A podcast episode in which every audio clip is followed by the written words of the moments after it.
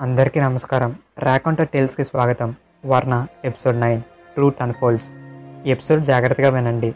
ఇంకా మన కథలోకి వెళ్తే ప్రద్యుమన్ తన వియర్ హెడ్సెట్ని పక్కకు తీసిపెట్టి ఏం మాట్లాడకుండా పది నిమిషాలు అలా కూర్చుని ఉండిపోయాడు. తనకే తెలియకుండా తన కళ్ళ నుంచి నీళ్ళు వస్తున్నాయి. అది తుడుచుకుంటూ ప్రద్యుమన్ స్టార్టింగ్ మీరు ఈ కథను ఎక్స్పీరియన్స్ చేయమన్నప్పుడు ట్వంటీ మినిట్స్ చూసి ఆపేద్దాం అనుకున్నా. తెలియకుండా నేనే స్టోరీలు ఇన్వాల్వ్ అయిపోయా. రాధాకృష్ణ వాళ్ళ స్టోరీ తెలిసాక అర్థమైంది. అసలు లవ్ అంటే ఏంటని. ఒక అమ్మాయి కళ్ళు చూసి అమ్మాయి మంచిదో చెడ్డదో ఆలోచించకుండా క్రిష్ రాధని లవ్ చేశాడు. ఫ్యామిలీ కోసం తన గోల్ వదులుకొని జాబ్ చేస్తూ వాళ్ళ ఫ్యామిలీని సంతోషపెట్టాడు. తన ఫ్యామిలీకి ఎంత ఇంపార్టెన్స్ ఇచ్చాడో ఇక్కడే తెలిసింది. ఇవన్నీ సినిమాలు చూశాను కానీ ఎప్పుడూ అలా అనిపించలేదు. అఫ్ కోర్స్ మూవీస్ కూడా రియల్ లైఫ్ నుంచి తీసుకుంటారు. ఈ కథకి నేను ఎందుకో బాగా కనెక్ట్ అవుతున్నా? ఎందుకో తెలియదు. ఎమోషనల్ అవుతున్నా. ఎవరి ఎమోషన్స్ పట్టించుకోకుండా ఏదో వర్క్ చేసుకుంటూ అలా లోన్లీగా నేను ఒక్కనే ఉండిపోయేవాడిని అని ప్రద్యుమన్ బాబాయ్తో చెప్తున్నాడు. ఏమైంది ప్రద్యుమన్ కృష్ణరాధ చనిపోయిన వరకు తెలుసుకోలేకపోయావా? నువ్వు ఎందుకు పర్టికులర్గా ఈ కథ కనెక్ట్ అవుతుందో తెలుసా? ఇంట్లో నువ్వు మాట్లాడిన కారణం ఏంటో తెలుసా? అని బాబాయ్ ప్రద్యుమన్ అడిగాడు. అప్పుడు ప్రద్యుమన్ నేను ఇంకా కృష్ణరాధ చనిపోయినట్టు మీకు చెప్పలేదు. మీకెలా తెలిసింది? అంటే కృష్ణరాధ మీకు ఎవరో తెలుసా? అసలు కృష్ణరాధ చనిపోయాక ఏమైంది? డెస్టినీ ఎందుకు అలా చేసింది? నిజంగా డెస్టినీ వాళ్ళు అలా అవుతుందా? అసలుకి వాళ్ళు ఎవరు? అని ప్రద్యుమన్ బాబాయ్ని అడిగాడు. బాబాయ్ ప్రద్యుమన్తో కృష్ణరాజ్ ఎవరో నాకు తెలుసు అని అనగానే అయితే చెప్పండి బాబాయ్ నేను అడిగిన ప్రశ్నకు సమాధానం ఇవ్వండి. అని ప్రతిభన్ అన్నాడు. అన్ని ప్రశ్నలకు సమాధానం తెలుసుకోవడానికి వాళ్ళు చనిపోయాక ఏమైందో తెలుసుకోవాలి అని బాబాయ్ చెప్పాడు. బాబాయ్ ప్రద్యుమన్తో వాళ్ళు చనిపోయాక ఏమైందో చెప్పడం మొదలుపెట్టాడు. స్వామీజీతో మాట్లాడాక అర్జున్ బలరాం కలిసి ప్రొఫెసర్ ఉంటున్న ఊరికి వచ్చేసరికి క్రిష్ రాధా చనిపోయి ఉంటారు. అది చూసి వాళ్ళు చాలా బాధపడతారు. అప్పుడు అక్కడికి ప్రొఫెసర్ వచ్చి మా ఊరికి మంచి చేసి వాళ్ళ ప్రాణాలు పోగొట్టుకున్నారు. వాళ్ళ త్యాగాన్ని మా ఊరు ఎప్పటికీ మర్చిపోదు. కరువులో ఉన్న మా బతుకులకి జీవనాధారం అందించారు. మేము కోల్పోతాం అనుకున్న ఈ నేలని ఈ మట్టిని మాకు ఇచ్చి వాళ్ళు వెళ్ళిపోయారు. కృష్ణరాధ చనిపోయిన చోటుకు వెళ్ళి ఇక్కడ నుంచి ఈ మట్టిని మేము పూజిస్తాం అని చెప్తూ అర్జున్కి వర్ణ పెయింటింగ్ ఇస్తాడు. ఇప్పుడుదా కంప్లీట్ అవ్వలేదు అనుకున్న ఈ పెయింటింగ్ వాళ్ళ రక్తం తడిశాక కంప్లీట్ అయింది అని బాధపడతాడు. వీళ్ళు చనిపోయారని తెలిసాక క్రిష్ వాళ్ళ పేరెంట్స్ చాలా బాధపడతారు. ఈ విషయం తెలిసిన క్రిష్ వాళ్ళ తాతయ్య హార్ట్ అటాక్తో చనిపోతారు.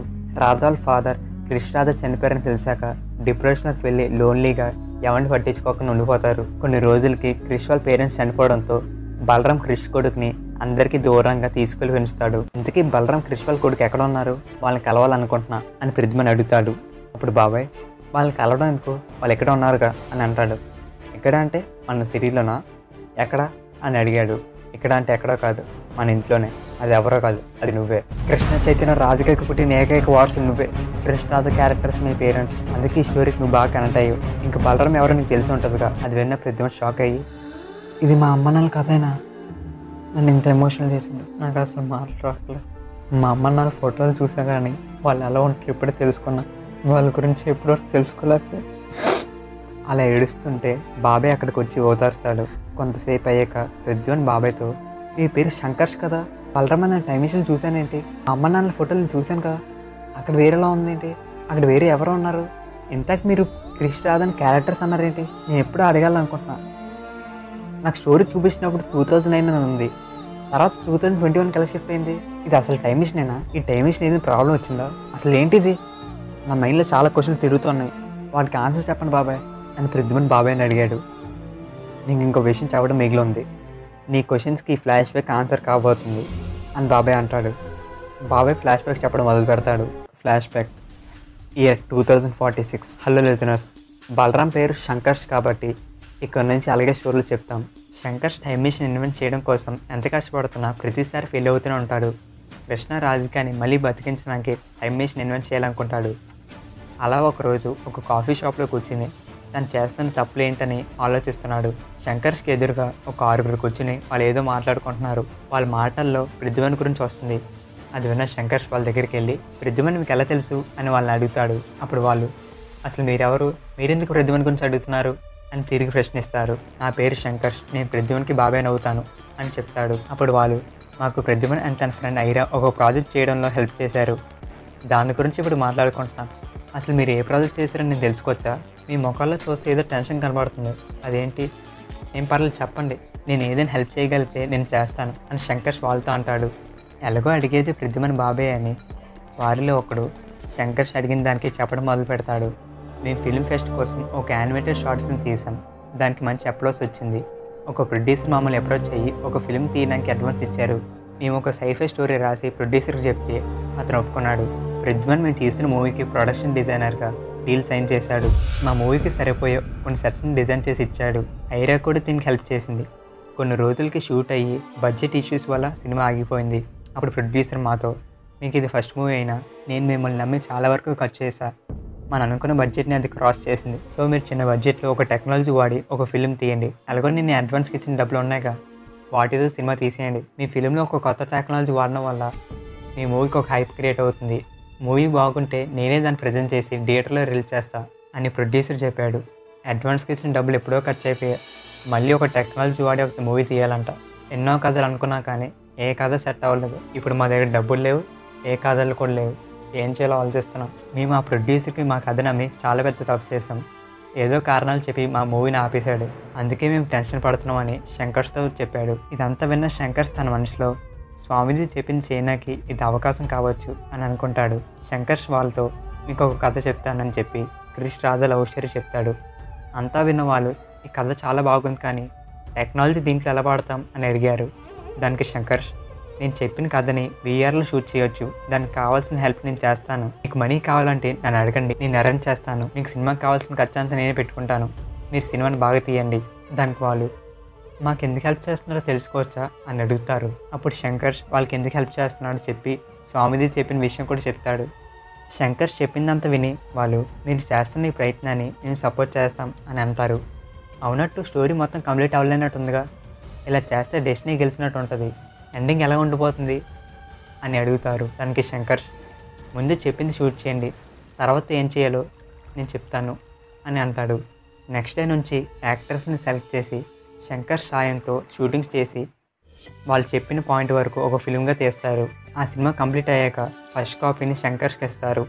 శంకర్స్ వాళ్ళతో నేను చేయాల్సిన పని ఇప్పుడు స్టార్ట్ అయింది అది అయ్యాక మిగతా కథ నేను చెప్తాను అని వాళ్ళు చెప్పి వాళ్ళు పంపించేస్తాడు.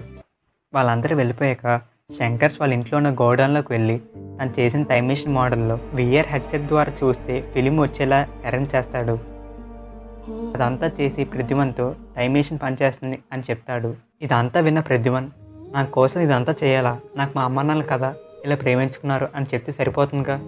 ఇదంతా ఎందుకు చేశారు? నాకు ఇన్ని సంవత్సరాల వరకు మా అమ్మ నాన్న కథ ఎందుకు చెప్పలేదు? ఇప్పుడు చెప్పడానికి కారణం ఏంటి? అంతా ఓకే కానీ ఇదంతా చూపించిన సినిమా అయితే మధ్యలో స్క్రీన్ బ్లాంక్ అవుట్ ఎందుకు కొన్నిసార్లు నాకు కరెంట్ పాస్ అయినట్టు అనిపించింది. కొన్నిసార్లు మెషిన్ ఏదో ఊగినట్టు అనిపించింది. అదంతా పక్కన పెడితే చివరికి మీరు టైం మెషిన్ ఇన్వెంట్ చేయలేకపోయారా? అని ప్రద్యుమన్ వాళ్ళ బాబాయ్ శంకర్ష్ని అడిగాడు. దానికి శంకర్ష్ నేను ఇన్ని సంవత్సరాలుగా చెప్పకపోవడానికి ఇప్పుడు చెప్పడానికి ఒక కారణం ఉంది. అది నీకు తర్వాత చెప్తాను. నేను టైం మెషిన్ ఇన్వెంట్ చేయడానికి ట్రై చేశాను కానీ అది అవ్వలేదు. నేను ఎందుకు ఈ కథని నీకు చెప్పకుండా చూపించాను అని అడుగుతున్నావు కదా? ఏమని చెప్పమంటావు? నువ్వు ఎప్పుడు ఎవరిని పట్టించుకోకుండా నువ్వు నీ లోపల ఉండేవాడివి. నేను కూడా నా రీసెర్చ్లో ఉండి నేను సరిగ్గా చూసుకోలేకపోయాను. లవ్ అండ్ ఎఫెక్షన్ లేకుండా పెరగవు. ఐరే పరిచయం అయిన తర్వాత కూడా మాడతాం అనుకున్నా. అది జరగలేదు. అంతా లవ్ చేసిన అమ్మాయి ఫీలింగ్స్ అర్థం చేసుకోకుండా తన లవ్ని రిజర్వ్ చేసావు.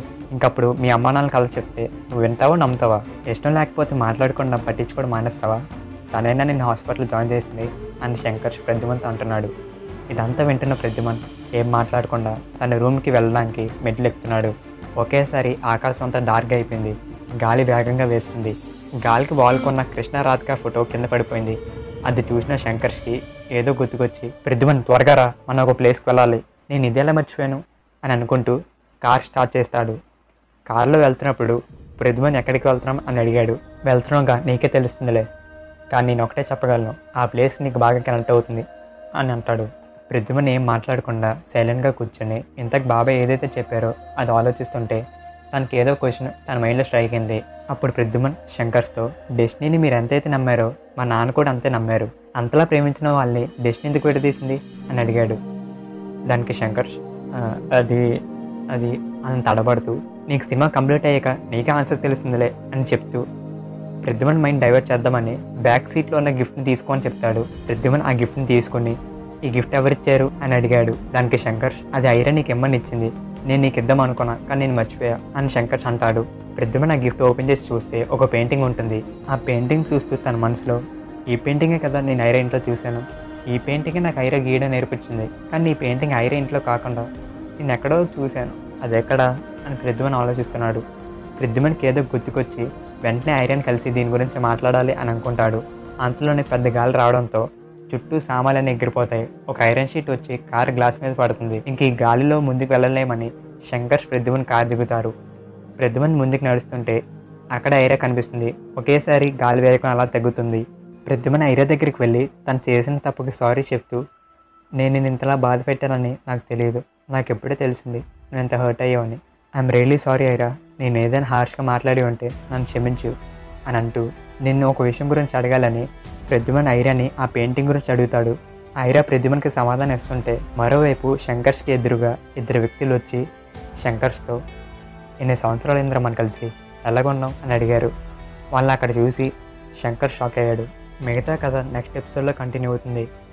శంకర్ష్ దగ్గరికి వచ్చిన వాళ్ళు ఎవరు శంకర్ష్ ప్రద్యుమన్కి చెప్పకుండా దాచిన విషయాలు ఏంటి? శంకర్ష్కి స్వామీజీ చెప్పిన రహస్యం ఏంటి? ప్రద్యుమన్ ఐరన్ లవ్ని యాక్సెప్ట్ చేస్తాడా? విధి వీళ్ళిద్దరిని కలుపుతుందా? ఇలా ఎన్నో ప్రశ్నలకు జవాబు తెలుసుకోవాలనుకుంటే నెక్స్ట్ ఎపిసోడ్ కోసం ఆగాల్సిందే. Signing off దేవారెన్